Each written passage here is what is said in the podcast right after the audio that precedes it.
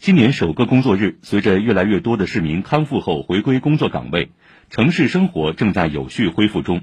据了解，截至昨天十点，上海地铁客流排名前三的线路为九号线、二号线、一号线，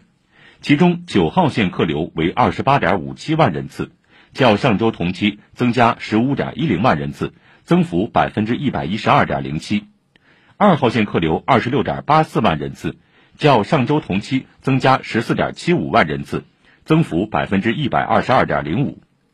一号线二十四点八七万人次。较上周同期增加十三点八零万人次，增幅百分之一百二十四点七零。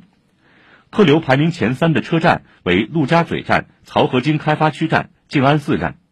客流逐步回暖的趋势，在上海公交车厢内也有所呈现。记者从巴士二公司获悉，新年首个工作日早高峰，公司投放营运车辆八百五十九辆，发送班次一千三百一十九个，和上周相比增加约七成运能。